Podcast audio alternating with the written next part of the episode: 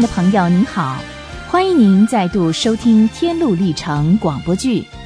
上回我们说到，蒙恩好不容易离开了虚空镇，没想到因为蒙恩良好的言行，吸引了盼望与他同行天路。途中，他们遇到了一位来自花言巧语式的卖关子。卖关子希望和蒙恩及盼望同行。但是蒙恩对于卖关子的为人早有耳闻，他并不希望这样道貌岸然的人与他同行。正所谓道不同不相为谋，于是两个人分开各走各的路。后来卖关子遇到他的朋友爱世界、爱钱以及铁公鸡，四个人臭味相投，于是结伴同行。当两方人马。经过舒适平原时，住在银矿矿坑附近的迪马企图引诱他们改道到矿坑一探究竟。蒙恩和盼望拒绝了，可是卖关子和他的同伴们改道去了矿坑，之后再也没有他们的下落了。这次的事件提醒了盼望，对于一切的引诱应当小心提防。走着走着。蒙恩和盼望看见一条清澈的河流，那条河，大卫称它是上帝的河，约翰叫它生命的江河。蒙恩和盼望沿着河岸高兴地走着，他们还喝河里的水，那河水味美清甜，能够苏醒两个人疲惫的心灵。河岸的两旁。有着各式各样果子的绿树，树上的叶子可以防止饮食过饱以及旅行中中暑所引起的种种疾病。河岸的两岸各有一片草原，百合花把草地点缀着出奇美丽。蒙恩和盼望就在草地上躺下来睡着了，一觉醒来又去摘树上的果子吃。喝河里的水，然后又躺下，就这样一连好几天，他们吃了又睡，睡了又吃。有了充足的休息，两个人虽然舍不得眼前的美景，但是还得继续赶路。于是他们又踏上了旅程。没想到一离开上帝的河，路就变得那么难走，两个人垂头丧气的。巴望路面会变好。哎，盼望，你看，前面有一条小路，我们走哪一条路比较快啊？嗯，蒙恩呐，万一这条小路让我们走偏了正路，那该怎么办？哎，不可能！你看呐，这条小路不也是沿着大路走吗？哎，你看前面有人，我们来问问他。哎，请问一下，这条路通往哪里呢？通往天城的大门。盼望，你看，我不是告诉你了吗？现在你可相信我的话了吧？于是两个人就尾随这个叫自负的人，走在他的后面。没多久，天黑了，漆黑到几乎伸手不见五指。后面的人看不到前面的人，走在前面的自负因为看不见路，就掉进一个深坑里，摔得粉身碎骨。怎么回事？哎，哎，现在我们在哪儿呢？突然间下起雨来了，雷电交加，非常的可怕。同时，河水正急速的往上涨。啊！但愿我们没有离开正路啊！谁想得到这条小路会把我们带到哪儿去呢？哎，一开始我就担心这一点，所以我婉转的给了你警告。要不是因为……你年纪比我大，我就会更直截了当的说了。好兄弟，别生气啊！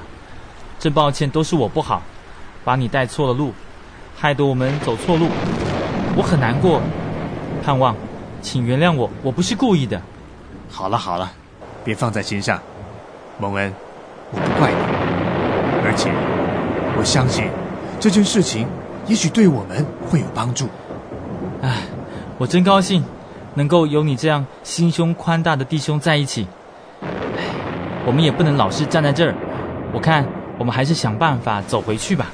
好，这回呢，让我走在前面。不不不不不，让我先走。这样要是有危险的话呢，我就首当其冲。毕竟是，毕竟是我把你带错了路呢。不，你不能先走。你现在心烦意乱，很可能又会走错路。接着，他们听见一个声音鼓励他们说：“你们要留心向大路，就是你所走的原路。你当回转。”可是这时候水已经涨得很高了，以致回头的路危险重重。然而，他们还是冒着危险走回头路。可是天又黑，水又高。他们在回去的路上，差点遭到灭顶。尽管他们绞尽脑汁，还是找不到原路。因此，他们就在一块有掩蔽的地上休息，坐着等待黎明的到来。可是因为疲惫过度，他们不知不觉的睡着了。离他们不远的地方有一个城堡，叫做怀疑堡，它的主人是。绝望巨人，你们是什么人？从哪里来？在我领土上干什么？我们是天路客，我们迷路了。你们竟敢侵入我的地盘，踩坏我的园地！你们得跟我走。蒙恩和盼望不得不跟着绝望巨人走，因为他的体型壮硕，蒙恩和盼望几乎招架不住。更何况是他们自己理亏，侵犯了别人的地盘。绝望巨人把他们押到他的城堡，并且把他们关在一个伸手不见五指的地牢里。那个地方肮脏透顶，臭气熏天。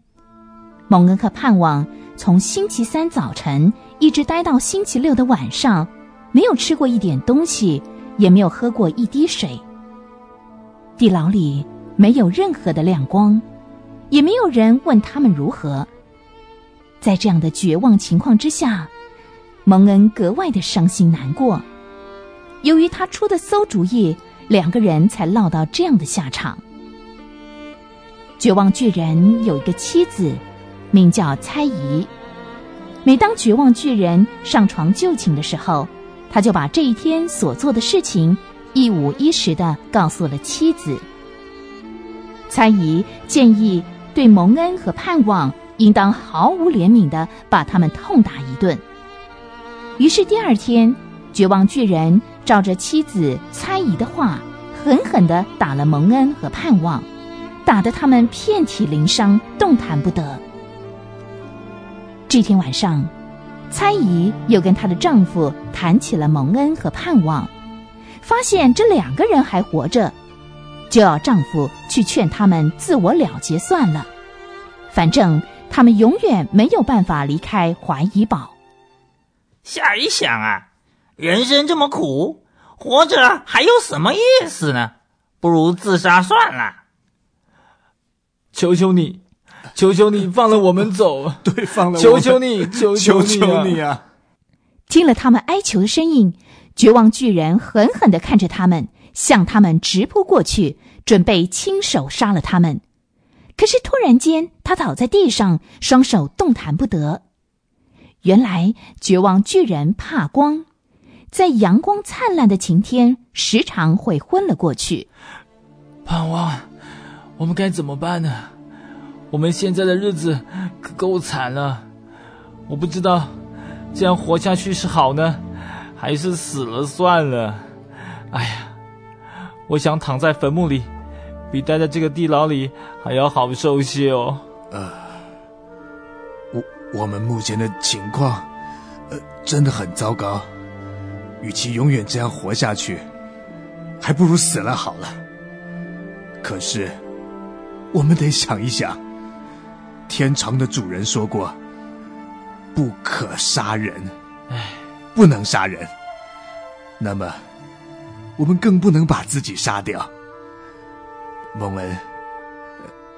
你刚才说，躺在坟墓里比待在这个地牢好。难道你忘了，杀人也要下地狱的？再说，绝望巨人并不是万能的。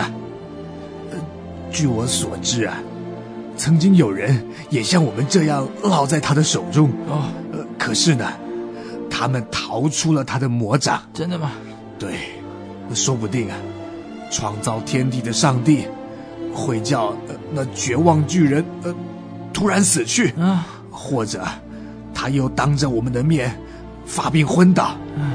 到那个时候，我决定要鼓起勇气，尽我所能的逃出他的魔掌。哎哎，我真傻，没有把握刚才的机会。